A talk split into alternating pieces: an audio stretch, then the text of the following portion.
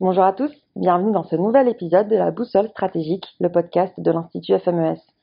Aujourd'hui, j'ai le plaisir d'accueillir Pierre Razou. Pierre Razou, bonjour. Bonjour Sarah. Docteur habilité à diriger les recherches, vous êtes le directeur académique et de la recherche de l'Institut FMES. Auparavant, vous avez occupé le poste de directeur du domaine Europe, Russie, Méditerranée, Moyen-Orient à l'Institut de recherche stratégique de l'école militaire, l'IRSEM. Vous avez aussi dirigé le programme Afrique du Nord, Moyen-Orient au Collège de défense de l'OTAN. Concepteur de Wargame et Serious Game, vous proposez parallèlement des ateliers dédiés au profit d'acteurs universitaires et institutionnels. Pierre Razou, vous êtes également l'auteur de nombreux ouvrages de référence, je pense notamment à Tsahal, La guerre Iran-Irak ou encore Le siècle des As. Votre expérience pratique du terrain, de la géopolitique et des négociations internationales font de vous un expert reconnu du Moyen-Orient et du bassin méditerranéen. Aujourd'hui, nous allons nous intéresser à l'Iran et plus particulièrement aux élections iraniennes. En effet, le 18 juin prochain, les Iraniens sont appelés à se rendre aux urnes pour élire celui qui succédera à Hassan Rouhani au poste de président de la République islamique d'Iran. En Iran, le système électoral rappelle le modèle américain puisque le président élu ne peut excéder deux mandats de quatre ans. Et en Iran, le président de la République islamique est le plus haut fonctionnaire élu. Il est le chef du pouvoir exécutif et le deuxième poste le plus important après celui du guide suprême. Ali Khamenei est le guide suprême depuis 1989 et lui aussi a occupé le poste de président dans le passé. Pour ces élections, des centaines de candidatures sont déposées. Elles sont filtrées puis validées par le Conseil des gardiens. Ce conseil veille à ce que toutes les branches de la société iranienne y soient représentées. On trouvera donc des candidats issus du clergé, des passes et des candidats issus de la société civile et technocratique. Le Conseil des gardiens dévoilera sa liste les 26 et 27 mai prochains et donc on trouvera dans cette liste des candidats réformistes et des candidats conservateurs. Une fois la liste dévoilée, débutera alors la courte campagne électorale qui s'achèvera avec le premier tour des élections le 18 juin. Pour débuter cet entretien, Pierre Razou, je me permets de vous poser la question suivante. Quels sont les grands enjeux de ces élections? Alors les enjeux, euh, bien évidemment, ils sont multiples et ils sont différents en fonction de la population, en fonction du régime et, et de la région. Qu'est-ce qu'attend la population iranienne? Globalement, de relancer l'économie. Euh, l'économie iranienne est dans une situation catastrophique et pas qu'à cause des sanctions maximales décrétées par euh, Donald Trump, mais tout simplement parce que depuis des décennies, l'Iran vit dans une sorte de quasi-économie de guerre, vit de manière relativement isolée, euh, est soumise à la corruption, à la prévarication, à la mauvaise gestion. Donc, la situation ne cesse de se détériorer pour les classes populaires et, les classes moyennes. Et donc, pour relancer l'économie, l'enjeu, bah, c'est de faire tomber les sanctions, qui dit faire tomber les sanctions dit trouver un accord avec les États-Unis pour euh, le retour dans l'accord nucléaire de, 2015. Et puis euh, relancer l'économie, bah, c'est attirer les, capitaux pour faire euh, rentrer du cash dans les caisses de l'État. Et ça, ça implique en fait des accords équilibrés avec les partenaires économiques majeurs de, de l'Iran, que sont la Chine, le Japon et, et la Corée du Sud. Ce qu'attend dans la population aussi, c'est gérer la crise sanitaire l'Iran euh, a été et reste le pays le plus touché du Moyen-Orient par le Covid-19. C'est ce qu'attend aussi la population, c'est gérer la crise environnementale, parce qu'il y a deux problèmes majeurs environnementaux en Iran aujourd'hui, c'est l'ensablement et c'est euh, l'accès de la préservation de l'eau douce. Et donc, évidemment, les Iraniens bah, attendent un, un, président et un gouvernement qui s'attaque euh, sans, enfin, sans réfléchir, si vous voulez, à, à, ce problème environnemental qui est absolument crucial pour l'avenir des jeunes générations iraniennes. Et puis surtout, je dirais, euh, les, les, Iraniens voudraient davantage de liberté, notamment dans la sphère privée. C'est-à-dire qu'ils ne se font pas trop d'illusions, ils savent que dans la sphère publique, ça va être très compliqué euh, d'obtenir des droits supplémentaires. Mais euh, ce qu'ils veulent, en fait, c'est une réduction des pouvoirs du clergé sur la manière dont les gens vivent dans leur vie quotidienne, notamment dans leur sphère privée. Alors ça, c'était pour la population. Les enjeux pour le régime. Ben, le régime, c'est un petit peu le contraire. Il veut préserver à tout prix euh, les acquis de la révolution et, il veut se sauver de lui-même. Donc, pour conserver la légitimité, euh, le régime iranien, il souhaite qu'à l'occasion de, de cette élection présidentielle, il y ait un maximum de taux de participation. Aux dernières élections euh, législatives hein, qui ont été remportées au la main par les conservateurs, il y a eu moins de la moitié des Iraniens qui se sont déplacés. Donc là, clairement, L'enjeu euh, majeur, et le guide suprême euh, Ali Khamenei a cessé de le répéter, c'est euh, aller voter. À la limite, presque aller voter pour qui vous voulez, mais, mais aller voter pour légitimer le système.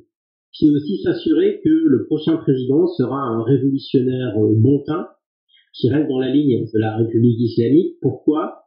Bien sûr pour, s'assurer la, survie du régime, mais aussi en prévision de l'éventuelle succession du guide suprême, Ali Khamenei, qui est vieux, qui a été malade, euh, dont on ne sait pas combien de temps encore il va durer, mais qui, euh, évidemment, s'il venait à disparaître, euh, ça ouvrirait une lutte de succession, une crise institutionnelle probablement importante au sein du régime. Donc, dans ce, en prévision de ce moment-là, évidemment, le régime euh, cherche à tout prix à s'assurer que ce soit quelqu'un bien dans la ligne qui soit euh, qui soit élu. Et puis, euh, là, je le dis aussi pour nos éditeurs, c'est que l'enjeu majeur, c'est rajeunir, si vous voulez, la direction du pays. Pourquoi? Parce qu'aujourd'hui, euh, les gens qui dirigent l'Iran sont ceux qui ont fait la révolution en 1979. Donc, pour le dire autrement, ça fait 40 ans qu'ils sont en manette. Et donc, évidemment, euh, ils ont les réflexes d'il y a 40 ans. ils ont un peu évolué, bien sûr, mais globalement, si vous voulez, c'est chasser le naturel, ils vont au galop. On voit avec les histoires d'attentats, avec les histoires d'otages, de kidnapping, de négociations, ce que de nombreux Iraniens euh, appellent de leur vœu, ben, c'est un pouvoir rajeuni non pas des gens qui ont entre 70 et 80 ans comme aujourd'hui, mais plutôt des gens qui ont entre 50 et, 60 ans. Et au sein même du régime, euh, l'un des enjeux pour le clergé, c'est de, s'assurer que le clergé reste malade. C'est-à-dire qu'on on va revenir peut-être tout à l'heure, on en parlera quand on parlera des, différents candidats, de qui ils représentent et quel groupe de pression. Mais, euh, mais globalement, le clergé veut rester malade. C'est-à-dire que depuis la révolution islamique, en 1979, à l'exception des, des, premiers mois euh, avec le président Banissal et à l'exception de la parenthèse euh, Ahmadinejad entre 2005 et 2013, ça a toujours été un religieux qui a été élu euh, président. Et quel impact de cette élection pour le Moyen-Orient et pour la scène internationale? Alors, c'est une très bonne question. Euh, bah là, je dirais que la réponse, elle, est, elle me paraît assez évidente, c'est que en fonction de la, la personnalité du président, euh, ça peut ça peut aller dans le sens euh, d'un apaisement, apaisement des tensions entre euh, l'Iran et, euh, et ses voisins des monarchies arabes, euh, Iran-Irak, Iran-Turquie, bien sûr entre l'Iran et Israël, mais, mais aussi bien sûr apaisement des tensions entre l'Iran et, et États-Unis. Ou au contraire, ça peut aller vers un accroissement des tensions entre, entre l'Iran et ses voisins.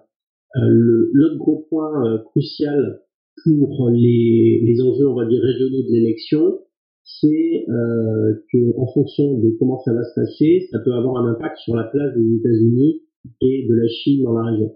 Pourquoi? Parce que finalement, en fonction du président et de l'équipe qui sera euh, portée au pouvoir, si cette équipe conclut un, un accord avec les États-Unis, ben, ça relance un petit peu de la, place des États-Unis dans la région. Si au contraire, il privilégie l'alliance euh, avec la Chine, eh bien, ça va renforcer euh, la, la, place de la Chine euh, au Moyen-Orient. Merci beaucoup. Et revenons-en au candidat? On ne s'attend pas à voir euh, Mohamed Javad puisqu'il a été, euh, il sera sûrement écarté de la liste euh, officielle du Conseil des gardiens. Donc, quels sont les candidats qu'on pourrait potentiellement retrouver sur cette liste et est-ce qu'on retrouve des favoris? Oui, bien sûr. Alors, Zarif, il a, il a même pas candidaté. C'est-à-dire que si vous voulez, euh, comme le système, le régime lui a sorti, euh, enfin, l'a disqualifié d'emblée, puisqu'il a laissé fuiter euh, une bande de deux dans lequel il critiquait les, les, gardiens de la révolution, c'était un crime de lèse-majesté en Iran. Donc il n'a pas pu, il n'a pas pu candidater. Et c'est ça aussi l'un des paradoxes de cette élection, c'est que les trois candidats qui auraient été les plus populaires ont été disqualifiés d'emblée. C'était euh, pour le clergé euh, Hassan euh, Khomeini, qui est le petit-fils euh, du fondateur de la République islamique, le fameux Ayatollah Khomeini, et, et ce jeune qui est lui aussi membre du clergé, et il est surnommé le Justin Bieber iranien. En fait, il plaît beaucoup aux jeunes, euh, qu'ils soient membres du clergé. il est très à l'aise avec les réseaux sociaux, il, est un tempérament clairement réformiste. Donc évidemment, ça aurait été, euh, ça aurait été une bonne option euh, pour euh, mal de, de, gens, mais donc le guide lui a dit non, non, il ne faut pas vous présenter, c'est pas une bonne idée. Le, deuxième favori, bah, c'était Javad Zarif, le ministre des Affaires étrangères, mais comme je viens de vous le dire, donc il a eu des petits soucis, donc lui aussi, il n'a pas pu se présenter. Et le troisième favori, c'était l'ancien général Mohamed Bak Kelbak, l'ancien maire de Téhéran, ancien commandant en chef des euh, qui est très populaire, qui est l'actuel président du Parlement, donc le Majles, et à qui le régime aussi a dit non, non, c'est peut-être pas une bonne idée de vous présenter. Donc en fait, le paradoxe, c'est qu'aujourd'hui, les trois principaux, enfin les trois candidats qui auraient été les plus populaires ont été disqualifiés d'emblée. Donc on retrouve finalement des gens un peu moins connus. Mais je dirais pas des seconds photos, mais, mais des gens, on va dire, peut-être au deuxième rang.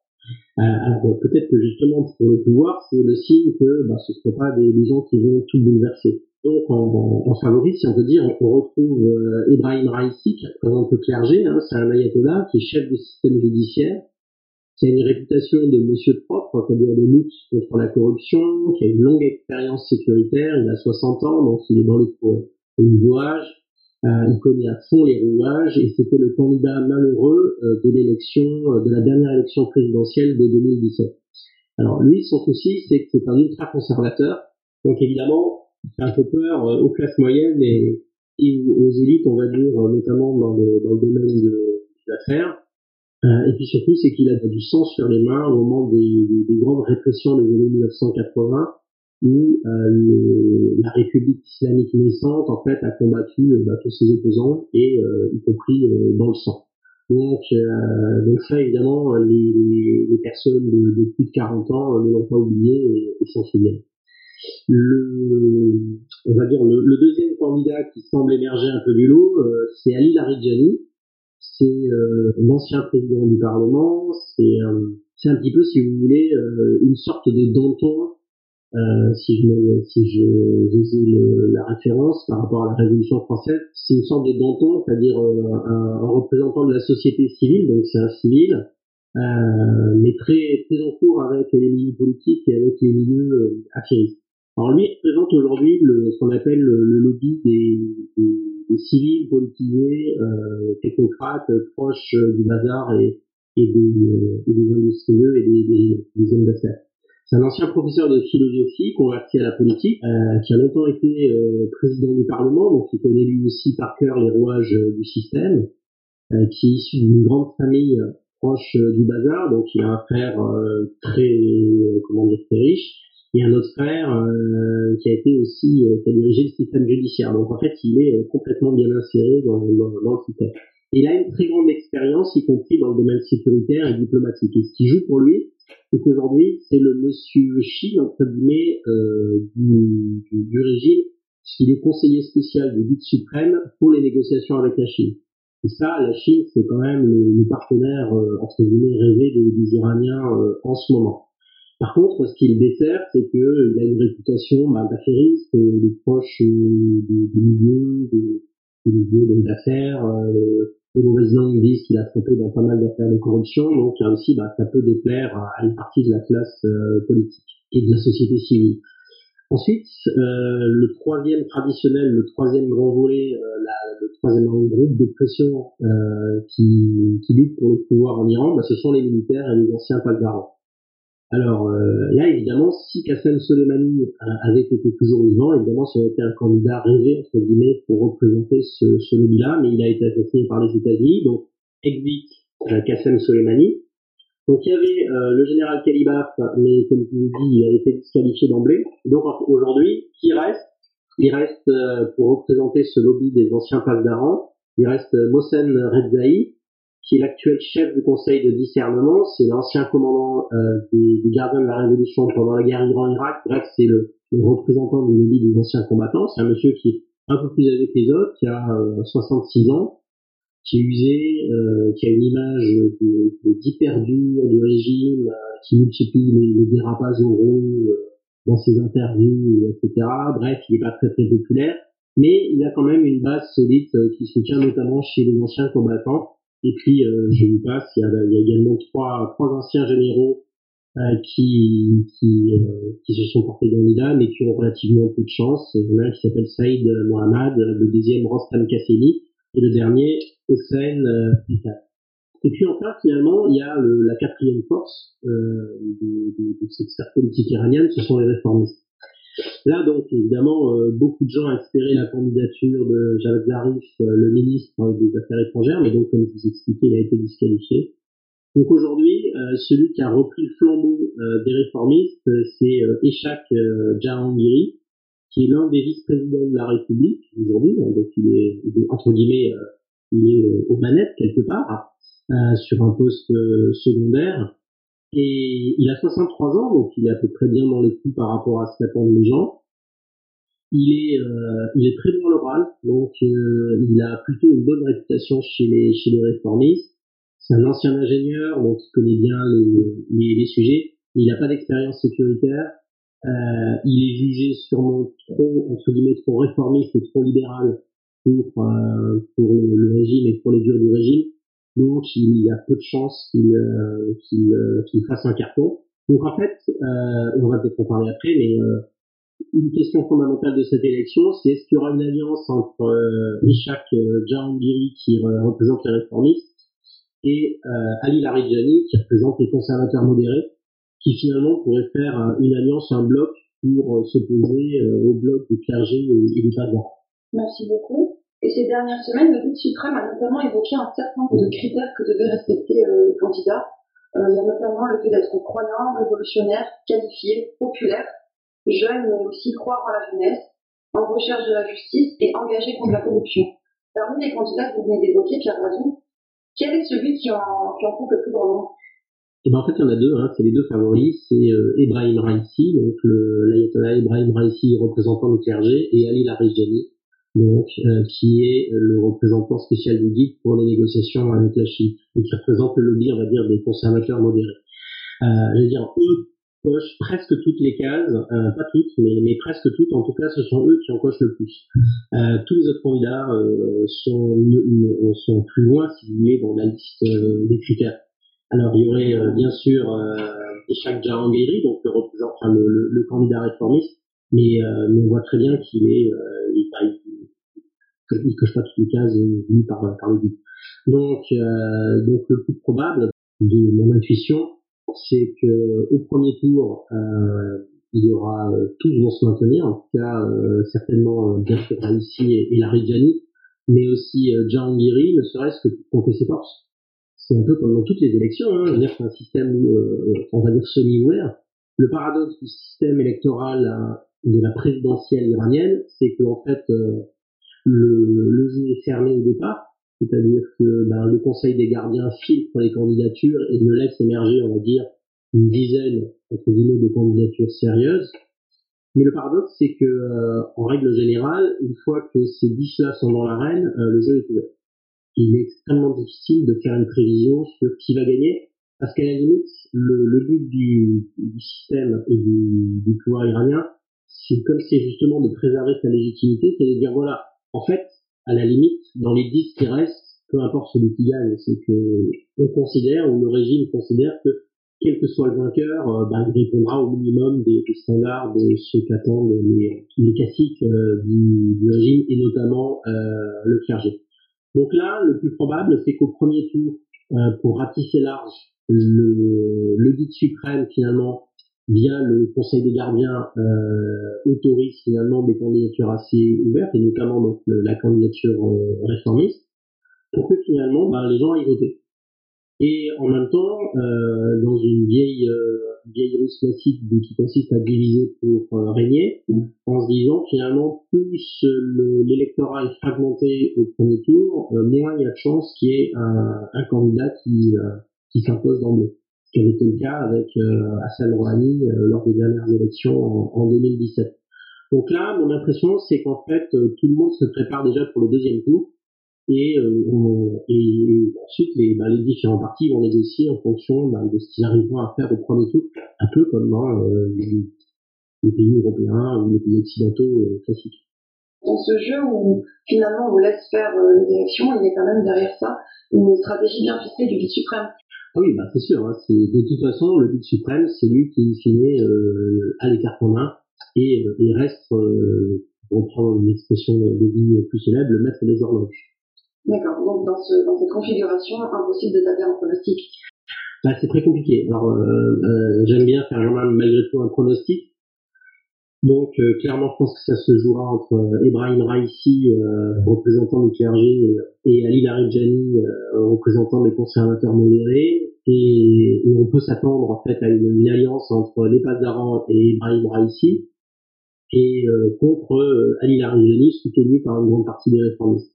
Alors ensuite, et on a de ce côté-là Achak Jahangiri, donc le représentant des, des réformistes qui probablement négociera son, son, ralliement à Larijani en échange de postes, en échange d'avantages divers divers.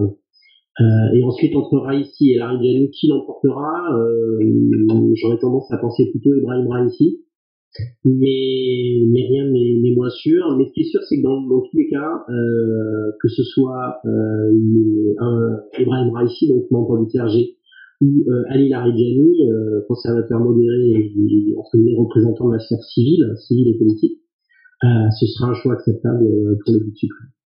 Et pour la région et pour la région, bah, il vaudrait mieux que ce soit à l'île Merci Pierre Razou. Bah, merci à vous. Un mot de la fin? Euh, Non, bah, écoutez, euh, peut-être annoncer à nos auditeurs que euh, j'ai tiré euh, une note détaillée euh, et un article détaillé pour décrypter les élections au courant du mois de juin. Donc ce sera accessible sur notre site FMS. Merci beaucoup. Merci à vous. C'était la boussole stratégique sur les élections en Iran un podcast que vous pourrez retrouver sur notre site internet fmes-france.org, sur les plateformes de podcast et sur nos réseaux sociaux Facebook, LinkedIn et Twitter sous l'intitulé Institut FMES.